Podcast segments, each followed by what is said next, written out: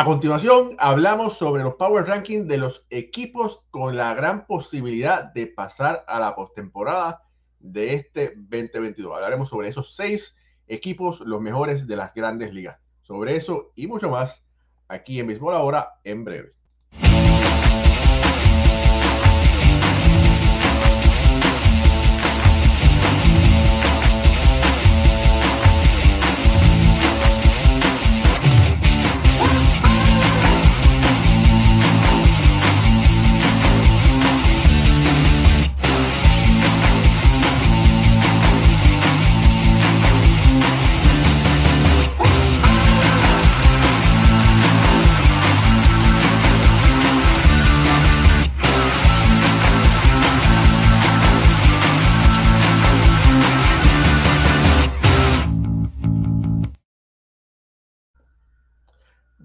Buenas noches familia del béisbol, bienvenidos a otro programa de béisbol entre amigos por aquí, por béisbol ahora.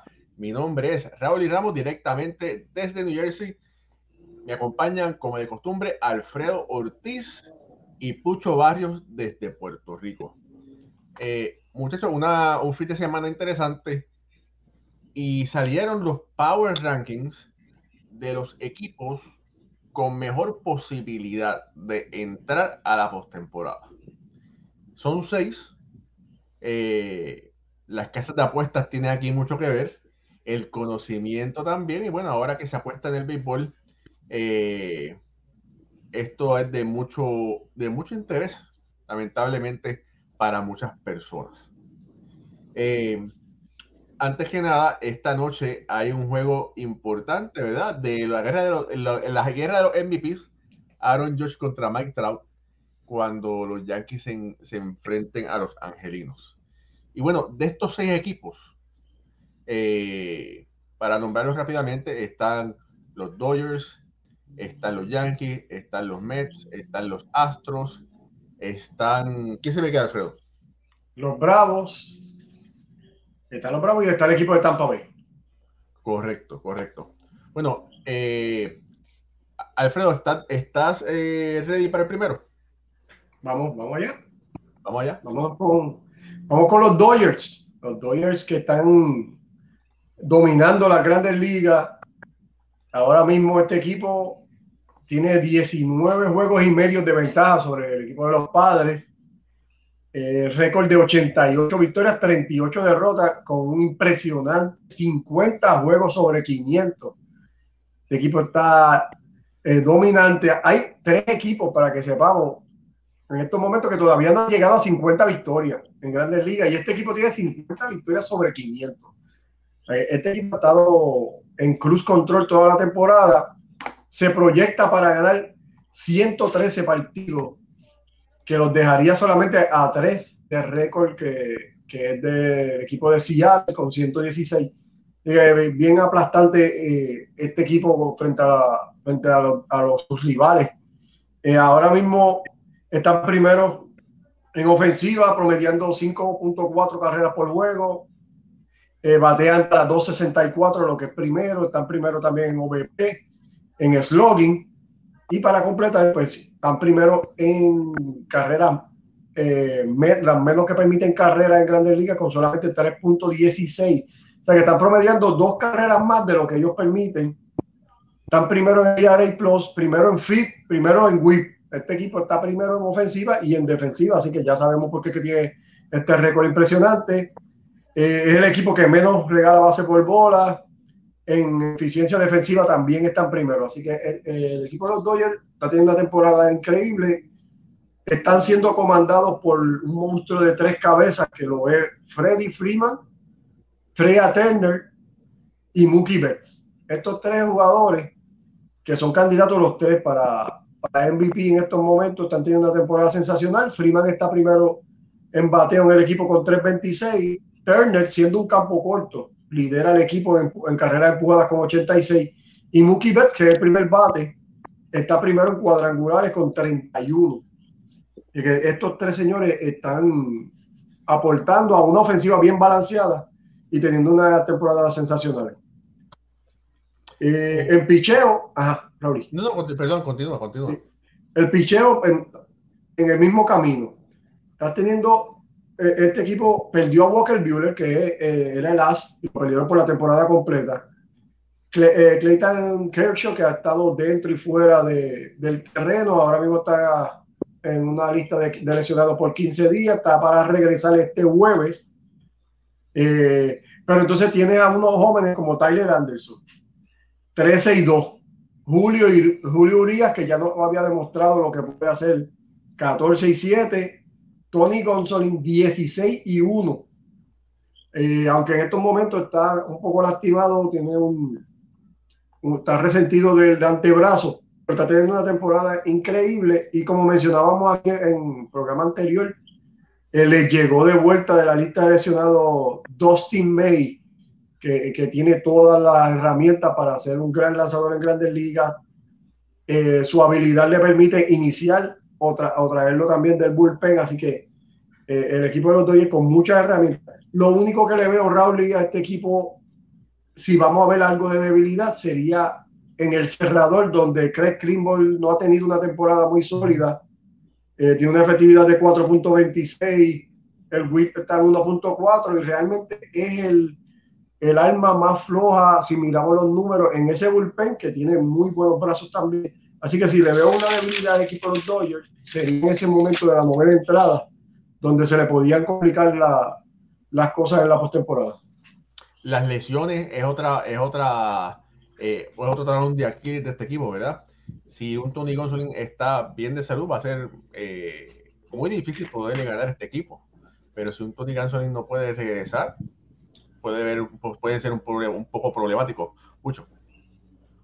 Eh, hay que ver que sigue este ritmo para la, para la postemporada, Raúl. Sabemos que muchos de estos jugadores eh, hemos visto, ¿verdad? Con el pasar del tiempo que llevan un ritmo así en la, en la temporada, cuando llegan a la temporada, a la postemporada, eh, la fatiga, eh, ¿sabes? Ya no, no, no, es lo mismo, no es el mismo ritmo, el, el, juego es completamente diferente.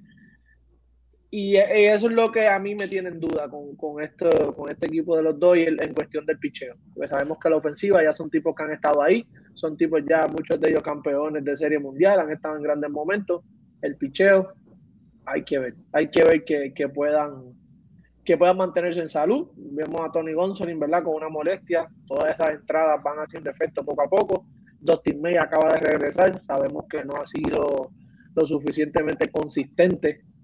Eh, veremos a ver qué, qué para, para, para, octubre.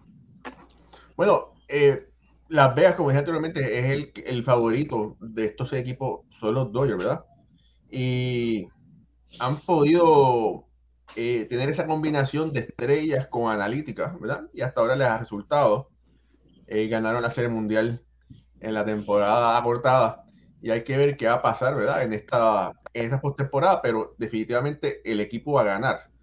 Eh, son los Dodgers de Los Ángeles, así que bueno, Eric, nuestro amigo Eric debe estar muy contento por ahí que estuvo con nosotros la semana pasada. Mira, rápidamente quiero por aquí saludar a Camilo Jorge, que está conectado y dice buenas noches, amigo de Béisbol Ahora a mover las piezas claves para dar la victoria y no titubear en la recta final. Muchas bendiciones de Dios por ustedes y su familia.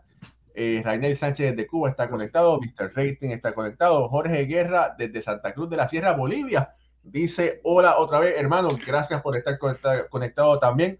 Posiblemente yo creo que es el, tú eres la única persona en Bolivia que sigue el béisbol y gracias por seguirnos a nosotros. No, eso es chiste, eso es chiste. Eh, Justin Román está conectado, bendiciones desde la Florida. Eh, ya saludamos a Camilo Jorge. Félix Ignacio Rivera está conectado. Eduardo Luis Chávez, que siempre dice presente, dice buenas noches, Raúl, y Alfredo y Pucho. Saludos, son muy buenos comentaristas de bol. Go Yankees. Gracias, Eduardo. Eh, Luis Alberto López está también conectado. Dice que los Astros son los campeones desde Venezuela. Reinaldo Zurita dice: Los Dodgers pierden con Gansolin. Eh, Félix Juan López dice: Pregunta cuántos Hall de la MLB jugaron en la Liga de Puerto Rico. Eh, no recuerdo el número exacto, pero son alrededor de cincuenta y tantos cuando tú añades los jugadores de las ligas negras y los jugadores de la MLB. Eh, saludos a Walter Ruiz Nazario que está conectado. Oily Sol, saludos de San Antonio. ¿Cómo está LA contra aquellos equipos que están primero o segundo de otras secciones? Mira a ver si pueden buscar esa información, muchachos, para poder darla. Saludos a Waldemar Ramos que está conectado. José Curet está conectado. Dice Olisol que Albert Pujol dio el 694. Saludos a Ulises Mesa desde Venezuela, Gabriel Carrero. De saludo a los mejores del béisbol. Gracias, Gabriel, por ese piropo que nos has dado. Y eh, Eduardo Tomet González dice: Saludos desde Brasil, el hombre que baila la zamba. Ahora sí, bueno, eh, bueno, el, segundo equipo en este Power Ranking son los Mets de Nueva York. Los Mets de Nueva York, un equipo que eh, la, lamentablemente perdió ayer eh, cuando Mark Scherzer perdió 1 a 0, ¿verdad? En, en siete entradas, pero definitivamente este equipo ha estado jugando extremadamente bien durante, durante la temporada. Las piezas claves que se incluyeron en el mercado de cambios, que fueron criticadas por mí porque no era el talento que todos nosotros esperaban que pudieran conseguir, han dado un resultado aceptable no contando a Michael Gibbons. Michael Gibbons lo trajeron, que había lucido muy bien con los Cubs, y le han dado como pandereta aleluya en Queens. Eh, ha perdido también varios partidos y ha sido, esperemos que, que Michael Gibbons pueda hacer los ajustes. Eh, el problema que tenía fundamentalmente los Mets era el bullpen. Pero hemos visto como un Lugo ha hecho, se ha ajustado, está luciendo mucho mejor. Eh, Adam Otavino también ha lucido mucho mejor. O también ha cerrado varios encuentros cuando Showalter ha decidido traer a Sugar en la octava entrada simplemente porque el matchup de los, de los bateadores contra Sugar es uno mejor eh, que si trajera a Otavino. Entonces, pues, eh, dice, vamos, si dominamos a estos tres bateadores, o esta batería aquí en el octavo, la novena va a ser más fácil para el equipo. Entonces, pues por eso prefieren traer a Sugar. Eh, en este momento, eh, Francisco Lindor, que ha sido una gran bujía para este equipo, no está luciendo muy bien, está creo que de uno en su, un hit en sus últimos 21 turnos. Eh, y definitivamente en este septiembre Lindor tiene que volver a calentar. Si Lindor calienta, los Mets van a tener una oportunidad muy grande de terminar la temporada regular caliente y continuar para la postemporada. Hemos visto el Lindor que todo el mundo esperaba, un Lindor eh, que lució muy bien en Cleveland, pudo traer esas herramientas a Nueva York, ha sido oportuno con el bate, ha sido oportuno con el guante, ha sido un líder en el clubhouse. Y definitivamente ha lucido muy bien esa contratación de 400 y tantos millones de dólares, digo, 300 y pico millones de dólares que le, que le dieron. Eh, Pete Alonso es la otra persona que posiblemente pudiera estar compitiendo o va a recibir votos para MVP. Y ojo, ojo, Steve Cohen debería ofrecerle un contrato a largo plazo al oso polar para eh, agarrar, atrapar a Pete Alonso a la, ciudad, a la ciudad de Nueva York por muchos años, para que no le suceda lo que lo ya que está pasando en este momento con Aaron George, que Aaron George está, la, existe la posibilidad que se marche de la ciudad de Nueva York. Eh, y bueno, definitivamente ese 1 y 2 de Jacob DeGrom y Mark Scherzer ha sido una gran diferencia. Y el sábado estuve en el juego de los Old Timers y Pedro, nos dijo todos los periodistas que estábamos ahí, que él habló con Scherzer y DeGrom y le pidió que por favor quisieran lo que él no pudo hacer. Y era que cerraran, hicieran lo que tuviesen que hacer para llevar a los Mets, no, no llevarlos a la Serie Mundial, que ganen la Serie Mundial. Eso es algo que deben cogerlo, ¿verdad? Personal, como, como, dicen. Sabemos que los meses se han, quedado cortos. La última vez que estuvieron fue, ¿verdad? Cuando se enfrentaron a los lo que eran los, indios de, y los contra, contra Cleveland. No, ellos no se quedaron. Ellos se quedaron atrás. So, vemos a ver aquí el problema con los meses, la profundidad en, en ofensiva. Eh, sabemos que las piezas del banco ahora mismo tienen un, un está por regresar, pero ya viene, viene un poco ya lastimado. Lo que cogieron, lo que trajeron fue a Vogelbach. Eh, cuando tú miras para el banco los meses, no hay, no hay mucho que, sacar y, ahí es donde ¿verdad? Eh, tú necesitas empezar a, a, a jugarle con la estrategia. En la postemporada veremos a ver, ¿verdad? Qué le, qué, qué le resulta a los Mets. A mí, a mí básicamente los Mets van a ir de mano con, con lo que pueda hacer Chelsea y, y de Grom. Porque cuando tú tienes uno y dos, como esos dos lanzadores, tú tienes break de ganar todos los días. Cuando tienes esa gente en el montículo. Y en series cortas de 4 de, o de, de 7-4 o 5-3, es bien importante tener esa ACE y, y los Mets las tienen. Así que a mí. Pero es que no, acuérdate, eh, Alfredo, ellos van ganando la división. So, que ellos van rápido por una serie de 7-4. So, una serie larga te da por lo menos dos salidas de, de, de, alguno de ellos, pero. no, eso es lo que estoy diciendo. Tú sabes, tú tienes a estos dos lanzadores que van a. En una serie de 7-4 van a tirarte cuatro juegos mínimos. Lo, lo que sí veo un poco finito sería en, en ese otro tercer y cuarto lanzador pues Basit ha hecho un, trabajo excelente este año. Y, y, Carrasco, pues la única duda con Carrasco es su salud. Si Carrasco está bien, va a tener calidad. Eh, si no, pues entonces tiene un poco de problema porque Taiwan Walker, aunque ese récord de él de 10 y 3 podría confundir un poco porque Walker ha estado frío y caliente, ha tenido suerte de que ha ganado juego, el equipo lo ha respaldado pero Walker ha estado frío y caliente y no sé si ese brazo se puede ser tan confiable en, en una temporada. Pero fíjate, en el pasado Walker se estrellaba en la segunda mitad de la temporada. En este momento no se ha estrellado, se ha mantenido, ¿verdad? Ahí ha ido en la, en la Tú que has ido al parque, que me imagino que lo has visto, él ha tenido muchas salidas que le han, le, han entrado, ¿sabes? Como decimos acá eh, eh, en el parque, le han entrado rápido, le, le han marcado arriba y el equipo responde, como dice, como, como acaba de decir Alfredo, el equipo le ha respondido, no como en el caso de, de, de Grom, ¿sabes? Que cuando el equipo se trepa la loma. Pero fíjate, no pero, pero, pero Walker ha podido hacer eh, los ajustes, ¿verdad? Sí. Le, han, le, han, le han caído a palo, ¿verdad? Pero bueno, mira, en este momento está DI 3 con una efectividad de 338. Eh, que es respetable, ¿verdad? Y es que está, él viene siendo, en el pasado fue el tercer abridor, en este momento está más bien, más, bien como un cuarto abridor, entre cuatro y, y ganar 10 juegos como cuarto abridor, eso es bueno. No, eso es excelente, ¿verdad? Y hay que ver cómo continúa este último mes de temporada. Eh, Walker sería agente libre en la próxima. Yo creo que ha sido, ha sido aceptable, la mejor forma de, en su carrera, ¿verdad? Así que bueno, si, si puede mantenerse libre de lesiones y tener un, un septiembre donde pueda posiblemente jugar, ganar uno o dos juegos, yo creo que los Mets lo deberían traer. Y como dijo Alfredo, Bassett ha lucido formidable, Carrasco ha lucido como el Carrasco de antaño eh, también, pero eh, donde yo veo la, la, situación mayor viene siendo es el relevo, eh, el cuerpo de relevista. Y tú dijiste, un punto muy interesante, Pucho, que es, es el, la profundidad del banco.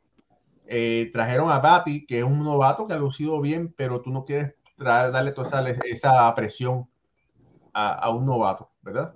Así que hay que ver qué ajustes eh, los Mets van a hacer. Sí, trajeron a Roof, eh, trajeron, tiene a Vogelback, pero no tienen ese jugador que pueda jugar segunda, segunda y tercera. Un billar, como lo tenía anteriormente, no lo tiene. Así que hay que esperar y ver. No, por lo que es Eduardo Escobar, pero sabemos que Eduardo ya 33 años, ¿verdad? No es tan, eh, no es que está 35, 36, pero ya está ahí. Eh, pero, pero Escobar está jugando más tercera Sí. y exacto, eh, y Escobar lo que está más, más, más fijado en la tercera, mira, ellos tienen a Daniel Ruff, como bien dice, que es primera, outfield, primera base, EDA. Eh, tiene Eduardo Escobar y Tyler Naquin, que no, no tienen esa, no sé, ahí es donde... Pero bueno, ahora es el momento de que digan, bueno, ustedes eh, confiaron en nosotros porque no les salimos tan caro. Bueno, ahora es que tienen que poner, ¿verdad? Tienen, que producir. Mira, por aquí saludo a Jay Negro, que hacía mucho tiempo que nos aparecía. Eh, Jorge Guerra dice, excelente de programa, muchas gracias. A la madrina María López dice, buenas noches, Dios le bendiga. Bienvenido, Raúl. Bueno, ya llegué porque no podía dejarle el programa que esta gente me, me hacía un golpe de estado. Eh, saludo a Gabriel Santelis, que también está conectado por ahí. Y de y Noel de Gracia, que también está conectado. Eh, hay que ver, todavía falta un mes. Eh, la gente dice, no, que habrá que vamos después, ¿verdad? Que, que Atlanta está jugando muy bien. Bueno, ellos no se pueden preocupar por Atlanta. Ellos tienen, los Mets tienen que jugar para ganar, no para no, no, para no perder. No tienen, se tienen que olvidar, no tienen que estar viendo el, el retrovisor a ver qué también está jugando Atlanta. No, no, no. Olvídense que ellos se tienen que olvidar, jugar relajado y seguir ganando juegos. sí, porque los Mets, los Mets tienen en sus manos su propio futuro. O sea, ellos tienen la ventaja, así que ellos no tienen que estar pendientes de los juegos de los demás. El juego de ellos es lo que tienen que estar eh, concentrados y, en ganar series, que es lo que tú quieres hacer de ahora en adelante, ir ganando la serie. Eh, pero sí, estoy con ustedes. El picheo, creo que no van a tener problemas en la ofensiva. Tiene, tiene unos, unos buenos bateadores, eh, jugadores con experiencia por temporada que lo que me preocupa más es, ese cuerpo de lanzadores, hasta cuándo puede el lanzador iniciador extender su salida para que entonces ese puente entre él y Sugar sea el mínimo y tenga que usar la menor cantidad de lanzadores de, del bullpen para llegar entonces a entregarle la bola a Sugar en la novena. Sí, así, eso, eso es muy cierto. Mira, por aquí saludo a un hermano de la infancia, a Roberto Pérez, que está conectado me escribió otro y dice, y ven acá, ¿cuándo vas a hablar de Tampa? Y yo dije, bueno, quizás te dé la sorpresa, así que bueno, fíjate, Tampa está en este, en este grupo de, de equipos, hablaremos sobre eso, así que no te vayas, Robert. Mira, saludo a Lupita Padilla, que hacía tiempo que no se conectaba, bienvenida una vez más, eh, y a toda la gente. Familia, regálenos un like, ayúdenos a crecer. Tengo la buena noticia de compartir con ustedes que nuestro podcast, ¿verdad? Que ustedes nos ven en vivo en directo, también sale en forma de audio por eh, Apple Podcast, Spotify, eh, Google Podcast, la, la, la, la, todos, eh, todos esos medios. Y la buena noticia es que estamos rankeando número uno en Uruguay. estamos saliendo entre los mejores podcasts. Estamos entre los top tres de Argentina, que son países que no son países beisboleros. y empezamos a rankear en los podcasts de la lista de Estados Unidos de béisbol. Y cuando lo diga eso, es que un podcast de béisbol en español rankeamos 223, ¿verdad? Pero, pero lo interesante del caso es que fuimos el número uno en español de todos los Estados Unidos.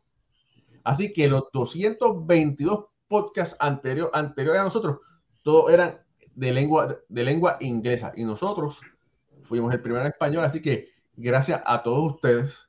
Eh, yo sé que ustedes lo ven, les gusta verlo en vivo y en directo, pero bueno, poco a poco estamos alcanzando otros mercados y si yo sé que usted está haciendo algunas cosas, también nos pueden escuchar en diferido, sea por aquí, por Facebook, sea por YouTube o también sean por los podcasts de audio. Ahora se me paran los pelos, Raúl, cuando dice eso, porque yo me acuerdo cuando yo llegué aquí, teníamos 2000, 2000 algo de suscriptores eh, y poco a poco ya hemos, hemos subido, hemos tenido ¿verdad? El, el, el apoyo, el cariño de, de nuestros nuestro oyentes y las personas que nos ven y gracias, gracias un montón que esto ¿verdad? lo hacemos porque nos gusta y para ustedes eh, y, y, conlleva mucho, mucho sacrificio, mucho tiempo. gracias de verdad por, por, por eso, eso significa mucho para nosotros y especialmente para para Raúl y para Jorge que, que, que, empezaron esto desde cero. Empezamos este proyecto y gracias a Dios, bueno, el año que viene vamos, para tres años y, y bueno, eh, lunes y jueves en vivo, ¿verdad? A las nueve de la noche y cuando nos da la gana, nos da una piquiña de hablar de béisbol, salimos de vez en cuando otra cosita adicional, pero bueno, sí. aquí siempre. Mira, saludos a Huidalis Maldonado, que hacía tiempo que no se conectaba. José Chero Delgado Ubile dice, no comparto la opinión de Pucho si no está Villar, pero entiendo la profundidad. Esto para, para jugar Navidad no todo el mundo puede, si no, pregúntale a Alex Rodríguez, pero ganamos este año el equipo ahí para rato. Sí, esperemos que ganen, ¿verdad? Pero yo les encuentro que le falta un poco de profundidad. Pero bueno, vamos a ver. Ojalá que, que los peloteros que tienen baten, fielden, que no, no, no otro, lo que no está no hace falta, ¿verdad? Muy bien. Eh, bueno, ya hablé sobre eso. Ok próximo. Eh, los Astros de Houston. Los Astros de Houston es el tercer equipo mejor rankeado en las grandes ligas en este momento. Las casas de apuestas, ¿verdad? Lo tienen rankeado como número 3. Eh, y de verdad que el equipo de los Astros, de los Astros está jugando extremadamente bien. También tienen, están jugando en este momento para 82 eh, victorias, 47 derrotas. Eh, y Dusty Baker, de verdad que siendo un manager veterano como Box Walter, están dando cátedra de que la experiencia es muy importante en el terreno de juego. Adelante. Sí, como bien dice, los Astros de Houston tienen 11 juegos y medio de ventaja en su división. Ahora, eh, han sido castigados por lesiones y esto hay que ver hasta cuándo estos jugadores van a estar fuera porque podría ser bien importante. Eh, Justin Verlander el domingo salió con una molestia en la pantorrilla en una jugada que tuvo que ir a cubrir la primera base aparente lesión, ¿verdad? Están esperando todavía los resultados, pero bien importante lo que eh, la figura de Verlander en este equipo, que es un candidato para, para Cy Young y está teniendo una temporada muy buena. Jordan Álvarez, eh, que tuvo problemas con la mano derecha antes del juego estrella, que eso no le permitió participar.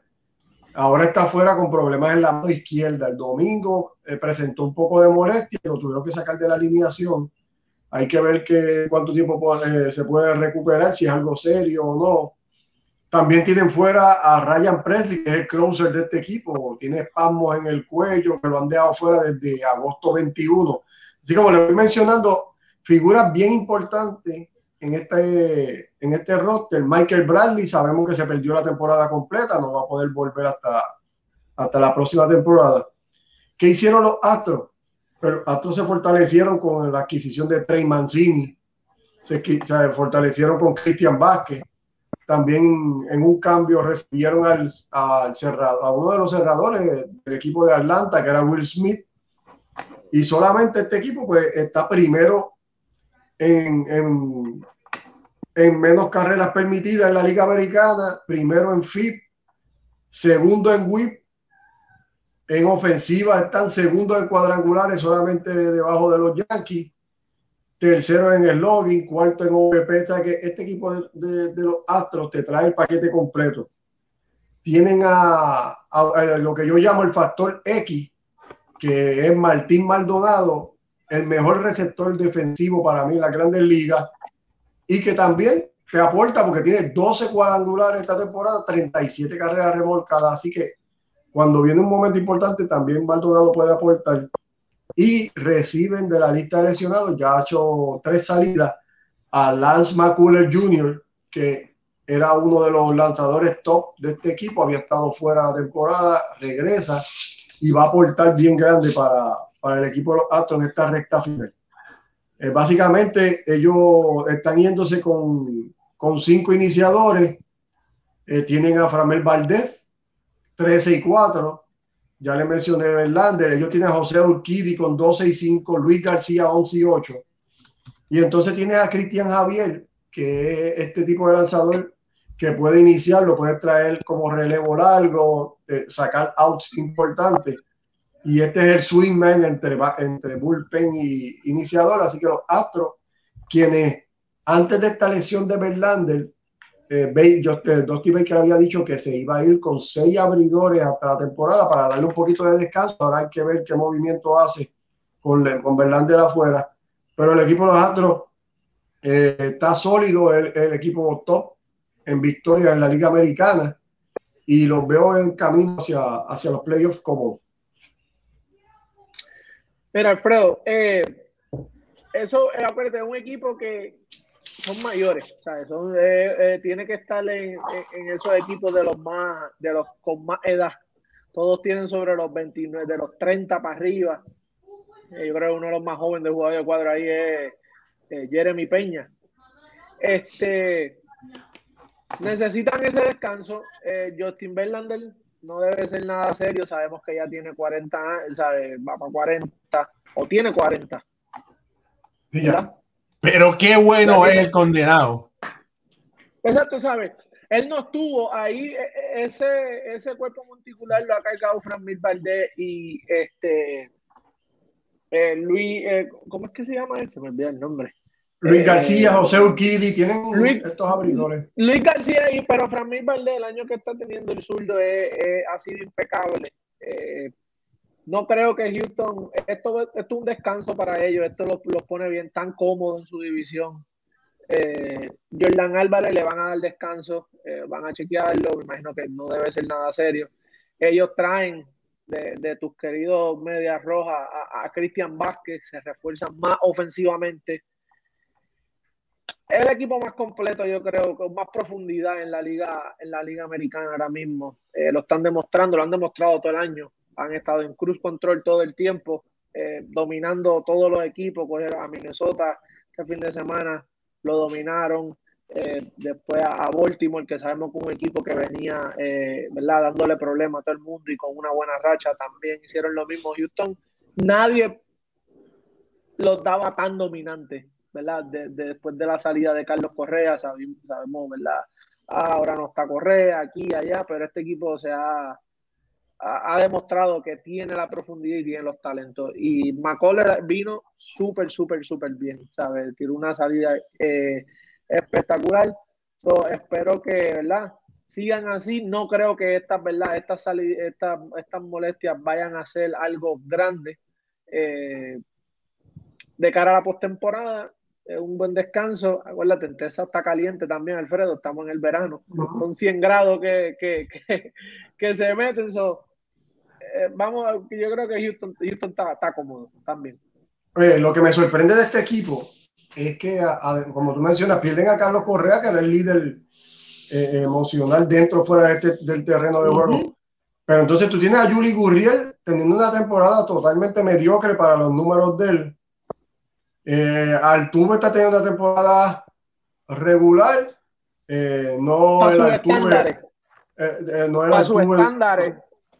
Entonces tiene a Jeremy Peña que viene sustituyendo a Carles Correa. Obviamente está para un rookie, está teniendo una temporada buenísima, pero no es los números que puso Carlos Correa tampoco el año pasado. O sea, que ha, perdido ofensiva en número. Ha perdido ofensiva en número, pero este equipo sigue ganando juegos, sigue anotando carreras. Eh, haciendo, haciendo un paréntesis. haciendo un paréntesis los números que puso el año eh, que puso Carlos Correa el año pasado, este año no los puedo tampoco poner. Así que no ha pérdida. Malo que lo hubiese, malo que lo hubiese toda. No, no, sí, yo, los números que Houston no tiene y como quiera siguen ganando. O sea, este equipo sigue buscando la manera de ganar luego.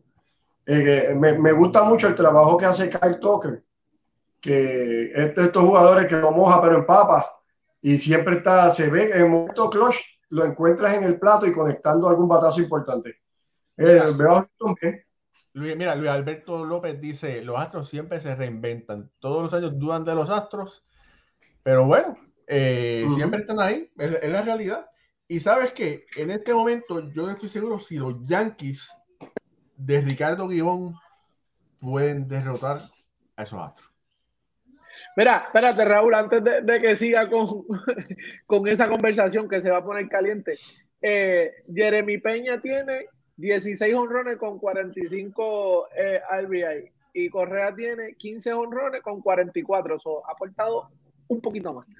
No, no, no, pero espérate, espérate. No, es que ese no era el punto. El punto es de lo que aportó Carlos Correa el año pasado a este año. No, no es lo que hizo Carlos Correa claro, en, 25 pero lo que estamos viendo es que Houston sigue dominando sin un Carlos Correa, sin Altuve, pero es comparándolo con números anteriores, no lo que han hecho. No, pero, pero es algo que tú, sabes, es verdad, el año pasado, ¿verdad? Con este, pero el año pasado ya eso pasó, pero cuando los comparas este año es como tú dices, ah, pues la diferencia no ha sido tanta. Además, ahora el, el, el liderazgo en el clubhouse, todas esas otras cositas, todo eso intangible, ¿verdad? Que, que, que son, ¿verdad? Otras cosas que ellos que no hay estadística, que hay estadística que la pueda medir, correcto. también pudiéramos decir, bueno, tú pones a Carlos Correa en esta alineación, que es mucho mejor que la alineación de Minnesota, y a lo mejor los números de Correa fueran diferentes aquí en Houston, porque está rodeado de mucho mejor ofensiva, ¿no? sabes que no sabemos. No sabemos lo que pasa aquí, bueno, pero sí. Bueno, sí sabemos, Alfredo, en esa área, porque el año pasado lo demostró. Mira, de, de, 10, de, de, de 15 cuadrangulares, 25 son 10 de diferencia. Impulsó casi 90. Y no puede hablar, ¿verdad? De, él lo dijo, que él no padece de lesiones, él no tiende a... Este año, por lo único que ha estado fuera es un bolazo una, y el COVID. De ahí en fuera él ha estado, ¿verdad? Partícipe. So, la alineación sí tiene que ver. Bueno, Raúl. Bueno, en el, puesto número 4 son los Bravos de Atlanta. Que son los. El Nemesis, ¿verdad? El Cuco. Vamos a decir de los Mets, porque el año pasado los Bravos fueron. bueno, este año los Bravos son los, los defensores de la Serie Mundial, ¿verdad? De los campeonatos de la Serie Mundial. Están jugando extremadamente bien. Y los Bravos, que en este momento tienen 79 y 50, eh, están eh, respirándole en la nuca a los Mets eh, en esa división este de la Liga Nacional. quería, quería también añadir que tienen un diferencial de carreras, pero vamos a ponerlo aquí para que la gente, los que están en vivo mirando, puedan verlo. Aquí está. Tienen un diferencial de carreras de 138, que es excelente. Están jugando para 7 y 3. En los últimos 10 han perdido sus últimos dos juegos y están a tres juegos de distancia de los Mets de Nueva York. Están jugando para un excelente 42 en 24 en casa y 37, muy respetable 37 y 26 en la carretera. Otro dato interesante es que de acuerdo a la cantidad de carreras que ha permitido y que han anotado, es para que este equipo esté con 79 y 50, jugando mejor que el equipo de los Mets de Nueva York. Así que eh, es algo que es sumamente interesante. Eh, Alfredo. el, equipo de Atlanta, como, como lo decíamos en programas anteriores, un equipo que bien balanceado, que ha sabido cómo eh, atrapar ¿verdad? y contratar a esos jugadores jóvenes que, le han, que, tienen mucho talento y el equipo lo ha reconocido así. Y entonces han hecho algo bien inteligente que es parecido a lo que tú estabas diciendo de, de Pete Alonso. Pero Atlanta sí ha podido hacerlo con sus estrellas jóvenes. Han cogido a Ronald Acuña antes de llegar a, a los años que se acercan a agencia libre. También lo hicieron con Ozzy Alvis, lo hicieron con Austin Riley, lo hicieron con Harris. Así que este equipo bien inteligente que ha hecho esos movimientos y le han pagado, ¿verdad? Con, con, con, victorias bien importantes. Esta es una franquicia ganadora que, que, en los años 90 y 2000 llegaron a ganar sobre 12 o 14 campeonatos de división consecutivos. Y han, y han formado un núcleo de jugadores jóvenes que aunque perdieron a Freddy Freeman, y lo comentábamos a principio de temporada, han podido mantener ese nivel de juego alto eh, Olson ha hecho, ha hecho un muy buen trabajo y el equipo de Atlanta lo veo, lo veo bien para entrando para la postemporada. Entiendo que se les va a hacer un poco difícil coger a los Mets, principalmente por esos dos caballetes que tienen los Mets, el 1 y 2, Chelsea y DeGrom. Pero una vez entremos en postemporada, aquí esto es el, el, mejor que esté jugando y el equipo de Atlanta hay que cuidarse de ellos porque podría repetir como campeones. Oye, y el picheo lo ha hecho lucir extremadamente bien, Pucho. Eh, Alfredo, esta es la semana de, de, Atlanta, ¿verdad? Coger a los Mets. Tienen una serie contra Colorado. hablando, hablando técnico, hablando técnico, tranquilo, yo, yo sé.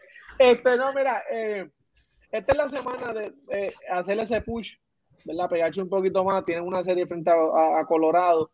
Eh, los Mets van contra los Dodgers, eh, una serie fuerte para ellos. So, Atlanta debe, debe hacer el push. Atlanta, ¿verdad? Lo tiene todo, eh, bien balanceado, un equipo completo. Lo único que me, me, me, está preocupando de Atlanta es que están viviendo de, de un poquito una característica de los Yankees de, de Ricardo Gibón. Están viviendo del batazo largo. Eh, son el equipo que más carrera anota en cuadrangular So, es algo que en la, ¿verdad? Esperemos que eso no les pase factura en la, en la postemporada. Ayer mismo eh, estaba viendo el juego de, de ellos contra San Luis. Dalvin Swanson cogió a, Hughes en, relevo, le tiró una bola a, a, 100 millas para la cabeza y luego le tiró una recta a 100 millas de nuevo por todo el medio y se la sacó por todo el jardín central. Una cosa que tú dices, wow, ¿cómo, cómo, cómo esto? Eh, Michael Harris se fue de 4-4. Eh, tiene un Bob Grison que, que, le pega la pelota, defiende. Austin Riley, la defensa vuelve a, a, a, hacerle, ¿verdad? Una, jugarle una, A veces de eso es lo que él padece, pero ofensivamente está ahí. ¿sabe? de verdad el equipo está, está bien, bien completo. El picheo y Jim Mintel, ¿verdad? ese honrón de, de, de fue un honrón medio, medio raro. Ni el mismo Nubbar se lo creía, pero este, el picheo está ahí, el bateo está ahí. del picheo, mira, del picheo hay que decir que son, están número 3 en efectividad en la Liga Nacional, después de los Dodgers y después de los Mets. Eh, y están, eh, son los primeros en bateadores ponchados. Son el equipo de la ciudad que más chocolates le ha regalado a sus contrarios. Así que el, el pichón está luciendo extremadamente bien. Odoris y Raúl ayer le tiró 14 restas a Donovan, eh, eh, el, el infi, ¿verdad? De, de, de, los Cardenales de San Luis, 14 restas cortadas en un turno.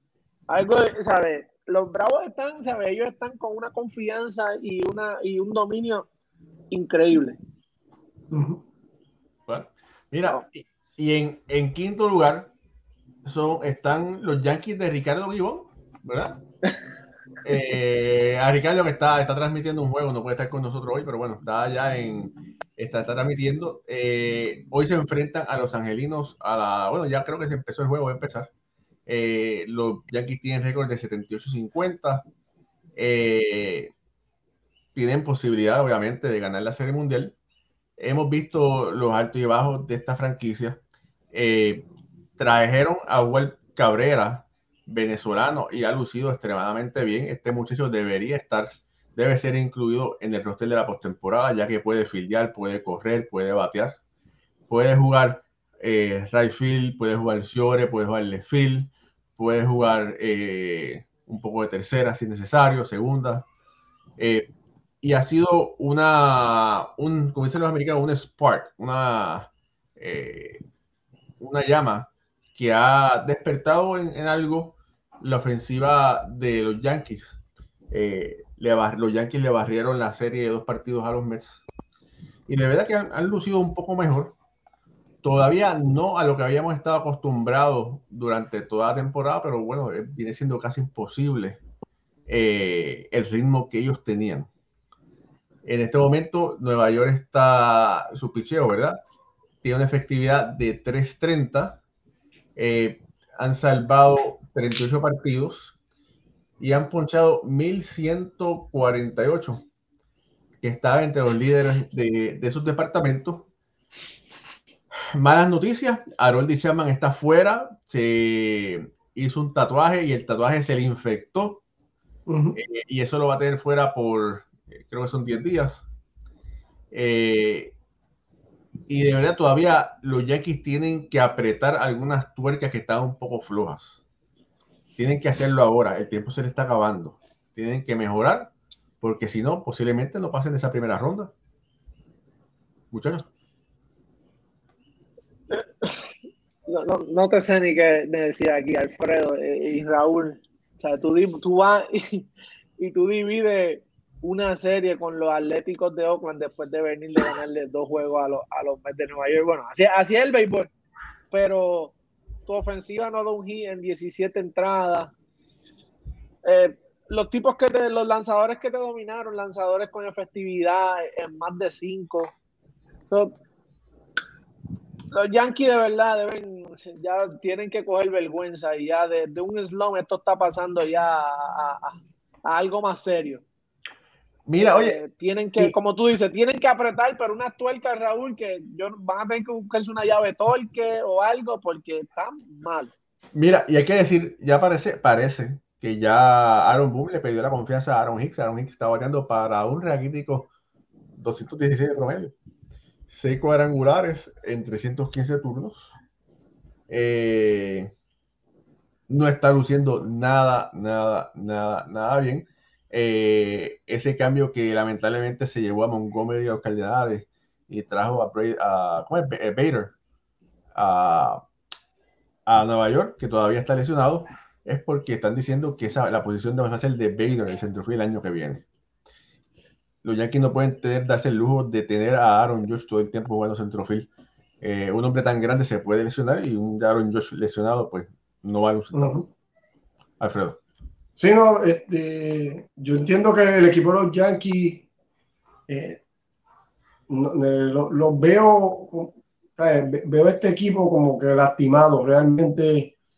Ah, regresa Clay Holmes, que, que había estado en una primera parte de la temporada sensacional, luego eh, fue bateado eh, después del juego estrella, no, no pudo tener las salidas como las estaba teniendo, se lesionó, ahora regresa, entonces pierdes a Chapman. Es un bullpen que ya está bien, bien finito. Tú, eh, a mitad de temporada perdiste a Michael King por, por toda la temporada, perdiste a Miguel Castro, perdiste a Chad Green. Son tres brazos bien importantes que pierdes ahí. En estos momentos, Scott Efros, que fue el que trajeron de los Cubs, afuera por lesión. Eh, Abreu, que estaba siendo utilizado casi todos los días, eh, también está fuera por lesión. Este equipo, eh, el bullpen está destrozado por lesiones. Y, y, los Yankees es un equipo que vive solamente del cuadrangular, lo habíamos hablado aquí anteriormente. Ellos no tienen manera de fabricar carreras que no sea conectando cuadrangular. Y, aparte de la temporada sensacional de Aaron Josh, que está teniendo una temporada para ser MVP en estos momentos, eh, no hay nadie que yo pueda destacar aquí en, este equipo que constantemente haya estado aportando ofensiva y creando jugadas. Eh, creo que es hasta un poco injusto eh, mencionar aquí a, Osvaldo Cabrera, que es un novato con una calidad de talento increíble lo, tiran a, este equipo de los Yankees cuando los Yankees están pasando por el peor momento en toda la temporada. Y este muchacho pues ha tratado, ¿verdad? De, hacer... Ha lucido bien. ha, hecho un trabajo, ¿verdad? No, estaba teniendo solamente 12-2. Tú sabes que tampoco es que ha venido a, quemar la liga. Pero es, es, un poco injusto, ¿verdad? Exigirle a este muchacho que sea el salvador de la ofensiva de este equipo cuando tiene unos veteranos que no han querido hacer los ajustes en los momentos importantes, se han quedado eh, haciendo swing de cuadrangular, alando todo para, para su banda y entonces eh, no, están produciendo lo, lo, que se espera de ellos. Y básicamente la ofensiva es Aaron Josh.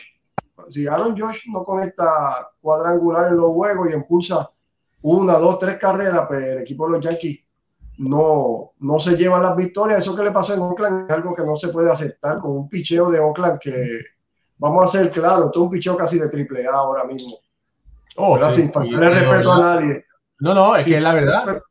Y, la, oye, el respeto se está eh, faltando a los fanáticos. El respeto se está faltando a los fanáticos por tener y entonces, y entonces los Yankees van allá y luego de dos, tú vienes de dos victorias contra los Mets le ganan los primeros dos juegos a Oakland bateando bien, pues, haciendo carrera en doble dígito. Viene con el momentum, no puedes perder los próximos dos juegos de una serie tan importante porque los pasos que diste adelante los perdiste de nuevo.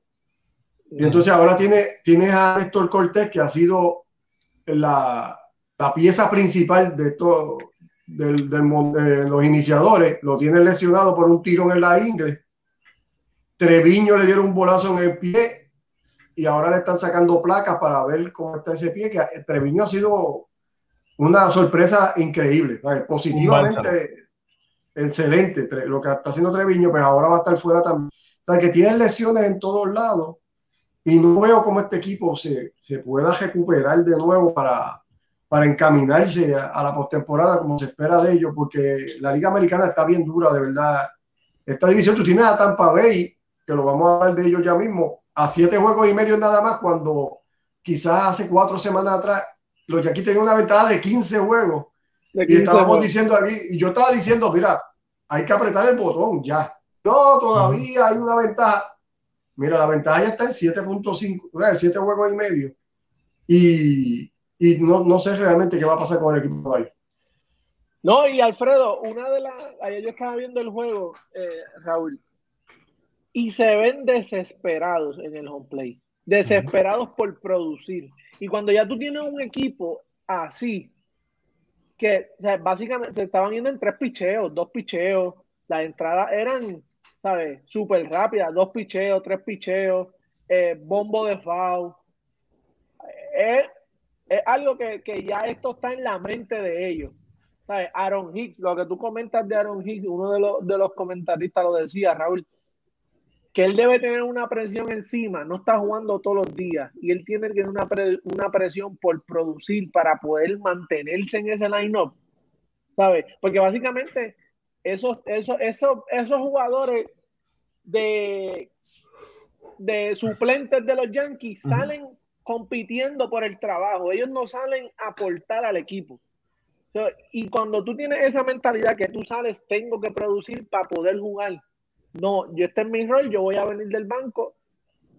Eso, más esta racha que está pasando el equipo, más este virazón que ha dado la temporada de ellos, ellos ya está, eso está en la mente de ellos. Y cuando está aquí, no va a estar bien difícil que ellos recuperen la dinámica que tenían, la confianza, todo. Y son profesionales y le pagan muchos millones por eso, pero la mente y la confianza y la dinámica en el clubhouse, la dinámica de equipo, eso es algo que en todos los niveles es súper importante y tan pronto tú lo pierdes, bien difícil recuperarlo. Eh, oye, quedan ocho minutos para la hora, pero todavía, aunque no hicieron la lista, ¿verdad? Quisiera hablar un poquito sobre los cardenales y un poquito sobre las rayas. Eh, y también hay, quiero dos o tres cositas más hablar. Es que, es que hay muchas cosas para hablar hoy, ¿verdad? Pero el programa está súper bueno. Eh, los Cardenales tienen a un Pujols que dio el, el jonrón número 694. Alfredo, Pujols llega a los 700, ¿sí o no? Eh, mira, como lo dije en, en programa anteriores, lo que, lo que yo quisiera es que le pase a Alex Rodríguez, que se convierta en el latino con más cuadrangulares en Grandes Ligas. Si llega a 700 no, yo siento como él mismo lo dijo, eh, él, está contento con lo que haga, no es, quiere decir que va a volver un año más, si se queda corto por uno, no, no. Así que, Raúl, y te digo, lo, que me gustaría es que le pasara a, Alex Rodríguez y se convirtiera en el latino con más cuadrangulares en el béisbol de Grande Liga. Pucho, Pujols, ¿llega a los 700 sí o no? Yo quiero que llegue, sí. sí, pero que sí, eh, va, tiene buen ritmo, eh, se ve cómodo en el, en el, Hay que ver en cuánto está el. Ha estado últimamente el, el honrón por, ¿verdad? Los honrones por turno al bate, pero yo digo que sí. Bueno, Paul Goldsmith tiene posibilidad de ser escogido del MVP, ¿verdad? De la Liga Nacional, estaba jugando muy bien. Nolan Arenado, que ha demostrado, ha seguido demostrando que no es un bateador de Kurzweil, ya que él batea en todos lados, ¿verdad? Eh, como hemos dicho anteriormente, Arenado se puede colocar como uno de los mejores, el mejor tercero hace todos los tiempos. El factor X, Jordan Montgomery, ha lucido y, y parece que Sandy Koufax está lanzando para los Cardenales. El regalito. No me lo digas, que mira, todavía me, duele el corazón. Ayer, ayer no tuvo, ¿verdad? No tuvo la mejor salida. Eh, es la primera vez que la anotaban cuatro carreras desde que había llegado a los no sé cuánto, no me acuerdo, la, no recuerdo las entradas de que había llegado a San Luis. Lleva cinco salidas. Las cuatro aperturas. Miren, hay un mensaje, hay, un mensaje específicamente para ustedes. Dice Jorge Alex Caraballo, da gusto escuchar a los haters de los Yankees analizando. Ah. No, Jorge, no somos haters, estamos diciendo los datos. Los datos. dile, dile, dile, los datos son los datos. Los datos son los datos. Mira, Raúl, eh, no, eh, la Montgomery no creo, no confío. en San Luis piensa, ¿verdad? lo que se ha estado corriendo por el media. No creo que él sea ese tipo, ¿verdad? A, la, a, la, a los playoffs. buen lanzador. No creo que sea ese tipo. Pero San Luis es un equipo que, wow, ayer mismo, estos últimos dos, dos juegos ganaron eh, viniendo de atrás. Ayer mismo, eh, ¿sabes? Ponen la bola en juego equipo que pone la bola en juego tiene mil oportunidades. y San Luis lo ha demostrado. Corey Dickerson, lo cambian. Llegaba aquí que estaba, llegó a San Luis que no estaba súper perdido. Está bateando, es el jugador que más está bateando desde el All-Star Break. Eh, eh, San Luis de verdad. Eh, no se te olvide. Tiene... Goldsmith para la triple corona. Pues sí, MVP, sí. Para, para, para, triple corona, tener MVP. Eh, vamos a ver, me parece que los, el, los cuadrangulares es lo que ahí es donde yo. Él, porque él, va, él, él da mucha línea y él hace el ajuste mucho para el lado derecho de, de, del campo. So, eh, vamos a ver, esperemos que la, que la logre, pero la temporada que está teniendo es absurda. De verdad que sí, San Luis se ve dominante. Bueno, mira, hay que hablar un poquito del equipo de Tampa. Ese equipo de Tampa está jugando en este momento segundo en la división este de la Liga Americana. Está jugando para 70 y 57 a 7 juegos y medio del primer lugar, que están los Yankees. Han jugado para 7 y 13 en sus últimos 10 partidos. Tienen un diferencial de carrera de solamente más 55 carreras. Eh, y de alguna forma, ellos eh, tienen la fórmula, ¿verdad? La fórmula analítica de siempre que las cosas les salgan bien. Y bueno, están jugando mejor que Toronto, están jugando mejor que, obviamente, que Baltimore, están jugando mejor que Boston. Oye, eh, Alfredo, los niños comieron, por fin. Mira, por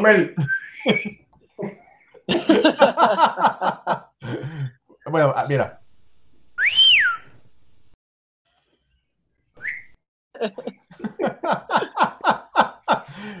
Pero bueno, e-, ese equipo de Tampa ha sido sorpresivo, ¿sí o no?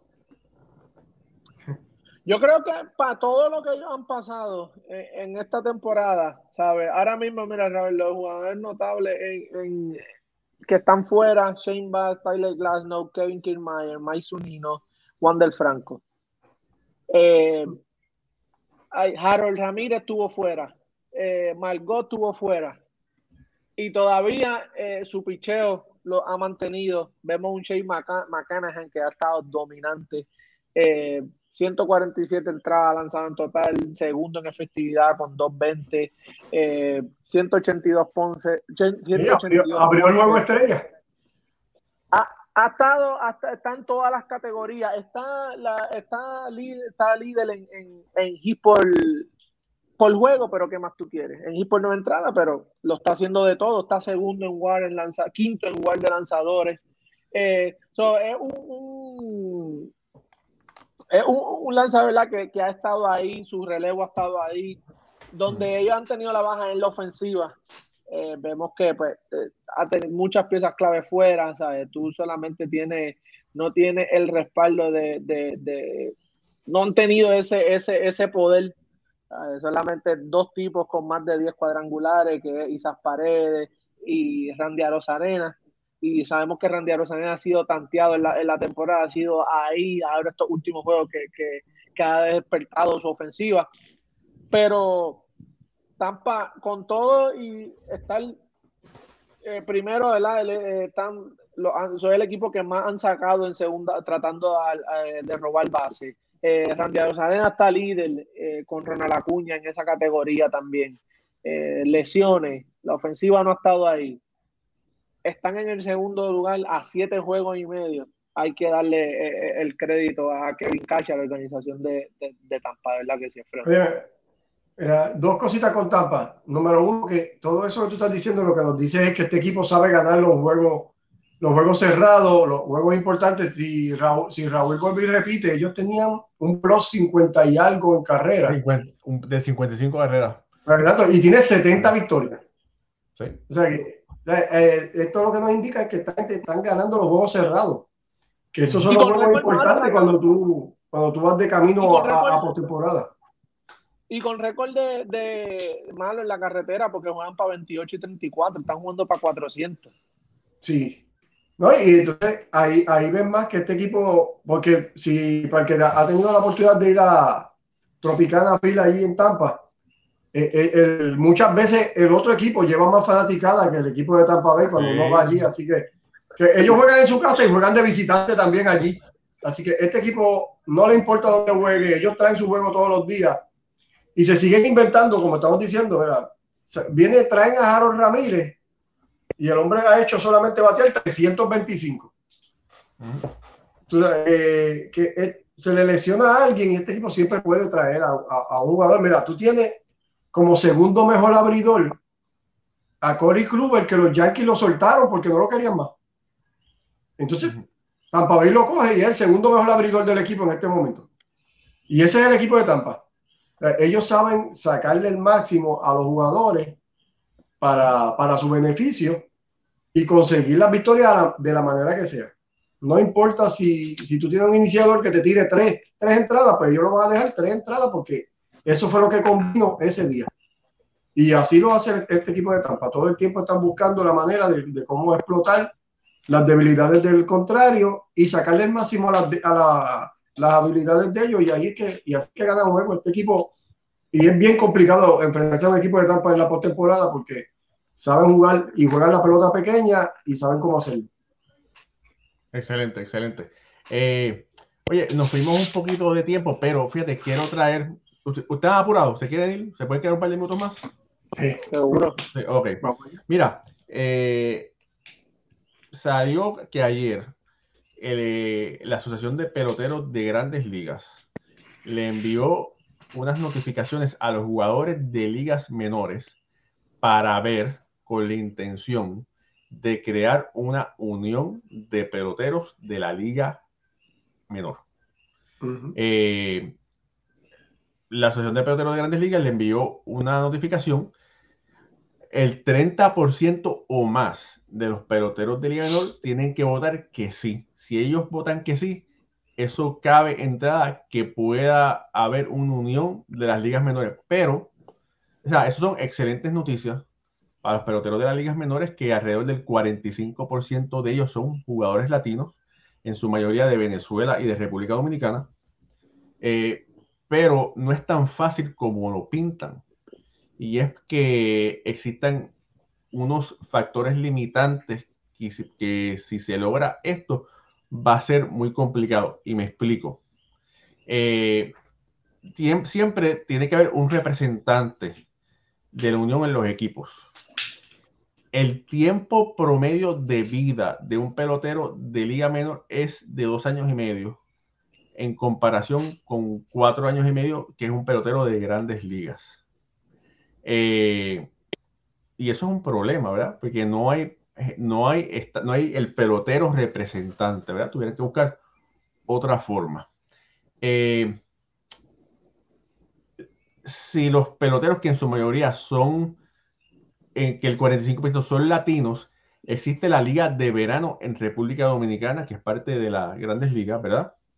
Si estos peloteros son unionados, hay que ver cómo las leyes de trabajo, que son las leyes de unión de Estados Unidos, pueden afectar o pueden influir en las leyes de trabajo de República Dominicana, que es otro país. Eh, ya hablamos, ¿verdad? El factor ese que es el factor del pelotero eh, que, no, que posiblemente no esté. Estamos hablando de cómo eh, las leyes de unión pudieran ser empleadas en otro país.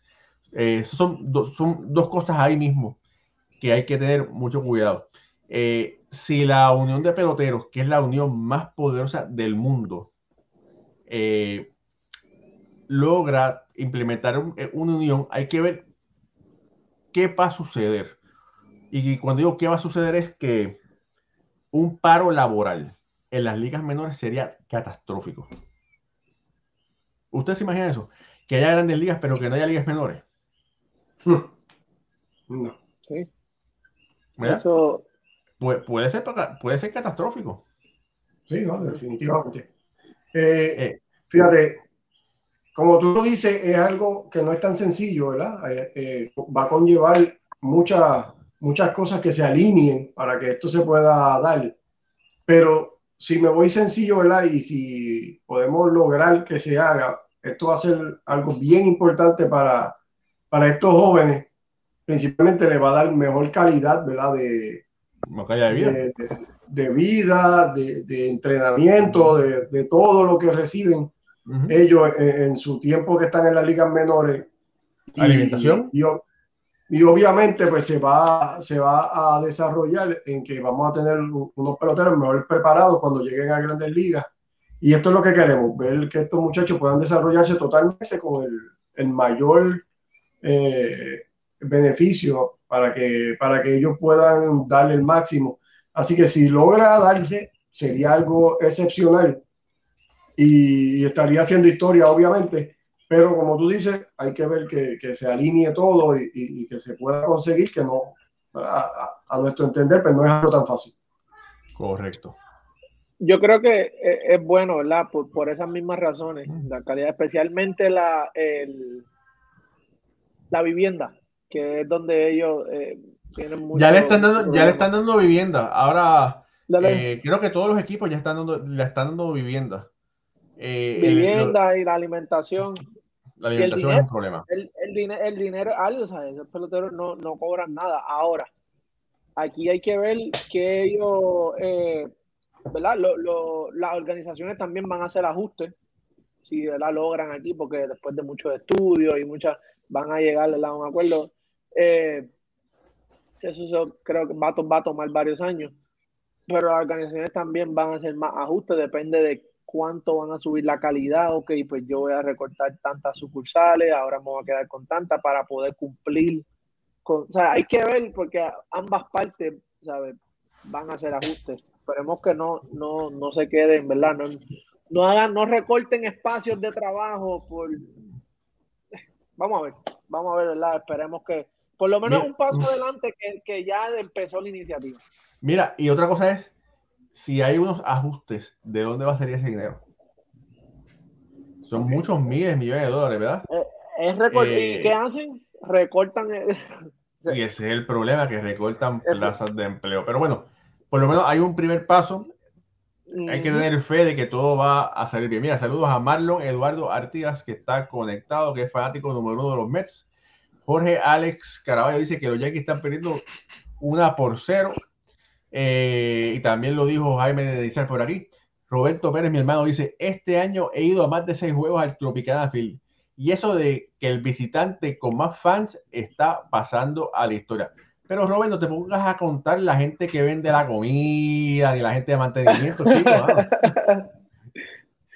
Raúl, y estos juegos de los Yankees y, y Angelino, esto es ahora mismo la carrera por el MVP. Josh Otani, estos son juegos media, esto es, esto es juegos de voto, estos juegos de estos juegos valen, estos eso, juegos son para, el MVP. Es un mito, pero tiene mucho que ver. Hay que ver. Esta, serie, va, esta serie va a dictar. Pero mira, es un juego de exhibición. Vamos a decir. es un juego de exhibición. Eh, a ver si, si los Yankees pueden seguir, ¿verdad? Si pueden ir mejorando. Pero en este momento, mira, el equipo de los Angelinos tienen 55 victorias y 73 derrotas. Está duro que tú le dejes el MVP a un equipo, a un jugador de eso. Mira, cambiando de tema, cambiando de tema, que, este, hay, mucho, hay muchas cosas, mira. gracias, sí, exactamente. Gracias a Jorge Caraballo. Mira, la tengo aquí. Aquí está, mira, aquí está. Mira aquí, mira aquí, mira aquí. La de 12 millones, mira. No, mentira. Mira, eh, gracias a, a, Jorge que nos lo recordó, subastaron. Alguien pagó 12 7 millones de dólares por una tarjeta de béisbol. La tarjeta de béisbol es la tarjeta de 1952, la tarjeta de novato. Vamos a buscarla aquí para que ustedes puedan verla. Eh, de Mickey Mantle. Eh, es hasta este momento la tarjeta que más se ha pagado, la, la, cantidad de dinero que más se ha pagado por una tarjeta de béisbol Anteriormente era la de, vamos a ponerla aquí para que ustedes puedan apreciarla. Esa es la tarjeta. Eh, bueno, esa es una imagen de la tarjeta. Eh, anteriormente había sido la de Honus Wagner, pero no. En este momento, la tarjeta de 1952 de Mickey Mantle, 12 eh, millones, 12.7 millones de dólares. Yo sé que mis tarjetas, a ver, pero no tengo nada que, le llegue cerca. Sí, no, yo tampoco. Las mías menos. Pero Las mías son las que cuando, cuando tú compras los, los vasitos y las cosas en MLB Store, que tú sabes que te dan las tarjetas que ellos no quieren. no, a ver, a mí me dijeron que las tuyas eran las que le ponían las bicicletas para que hicieran sonido de motor. Vámonos, vámonos. Llévate, llévate. Mira, mira, no, mira, la realidad es que, mira, eh, yo, yo recuerdo que si yo cierro los ojos, pienso cuando fue que yo empecé a coleccionar tarjetas de béisbol. Yo tenía aproximadamente 12, como 12 años. A ver, no, sí. Y entonces la- las compraba en la farmacia González, que estaba al frente de la plaza de Ponce, al frente del, del parque de bomba. Ahí las vendían. Y entonces eh, es una fiebre, ¿verdad? Es un, es un pasatiempo. Pero ahora la gente que coleccionaba, en, cuando que coleccionamos, ¿verdad? Tienen algunos, algunas personas, ¿verdad? Tienen trabajo exitoso, trabajos que pagan mucho dinero y bueno, tienen, eh, añoran quizás algunas de estas tarjetas y dicen, bueno, voy a comprar esta tarjeta que era la que yo quis- quise tener de niño y ese fue el caso. Exacto, de- me, me sobran 12 millones, ¿qué hacer con ellos? Ah, debe comprar la tarjetita. Exactamente. Tranquilo. Bueno, si Steve Cohen se compró los Mets de pasatiempo, que te compres una tarjeta de 12 millones, ¿verdad? Tranquilo. ¿Verdad? Pero bueno, nada. Eh, familia, de verdad que gracias, gracias, gracias por haberse conectado con nosotros. Con nosotros. Regálenos un like, eh, dele share a esta transmisión eh, si está en Facebook. Si tú estás en Facebook, eh, síganos, denos follow eh, para que y, y denle a la campanita para que la- las notificaciones le lleguen. Salimos live lunes y jueves. Si nos está viendo por YouTube, suscríbase a nuestro canal, denle a la campanita también para que la suscripción le llegue y no se pierda uno de los mejores, no voy a decir que es el mejor, pero uno de los mejores programas de análisis de béisbol del universo. Así que suscríbase, síganos y también por los podcasts de audio, Google Podcast, eh, Apple Podcast, eh, La Madre de los Tomates Podcast, también estamos por ahí, nos puede conseguir en todos lados. Ahora sí, Alfredo, ¿te lo vas a llevar? Vamos. Espérate, Búscate el bate, a ver, a- ver si la, a ver si la puedes conectar. espérate. Ahora es que. Bueno, mi gente, muchas estoy gracias. cantando como Ángel Hernández. Hasta más. Sí, ah, estoy mala. A ver sí que no. Oye, antes de cerrar, estuve hablando mucho rato con, con Oreste Marrero, que fue jugó Grandes Ligas, me senté Ujú. con él el sábado, estuvimos hablando mucho. Y entonces pusieron ahí un juego de él de, de novato eh, y se estaba enfrentando a Miss Williams, ¿verdad? Y entonces, entonces eh, el árbitro de home plate era eh, Jerry, era West. Ajá. Ajá. Joe, Joe. West. Joe West, ajá, era Joe West. Entonces, eh, pues Miss Williams, él era, Marrero era zurdo, Miss Williams era zurdo, le tiró y da la impresión que ese lanzamiento, esa recta, cayó como 10 pulgadas fuera del plato, pero ya tú sabes, Joe West le dio el tratamiento de novato y lo sacó. y entonces Oreste ni lo miró, dice, no, imagínate, ¿qué va a hacer? Tuve que caminar derechito al, al, al dogado y me dieron el tratamiento novato. Me diciendo, para acá, no, ni- Wow. ni, mire. Y no iba para afuera. Sí, imagínate, sí, está afuera. Así que bueno, Ay, vamos, ¿estás está ready? ¿Estás ready? Vamos allá. Eh, bueno, mi gente, muchas gracias a todos por estar con nosotros. Excelente programa. Jorge Caraballo, te queremos. Y le mandamos saludos a todos nuestros amigos. Así que, eh, con el favor de Dios, nos vemos el próximo lunes. Ah, ya, En estás este como, jueves, jueves. ya, ya- ya tú estás El como jueves. es que estoy, estoy haciendo como Jorge. Espérate, no, que diga hoy. Ok. Nos vemos el próximo jueves. Están preguntando, Jorge está bien, le dimos en la, en la noche libre. Sí, Vemos el breakecito. El próximo jueves, mi gente. Eh, muchas gracias. Denos like y comparta, por favor. Dale, Raúl. Espérate, Julio Franco, Julio Franco. Ah, te vas a punchar. Sí. Ah, le metiste, le metiste. Hasta luego.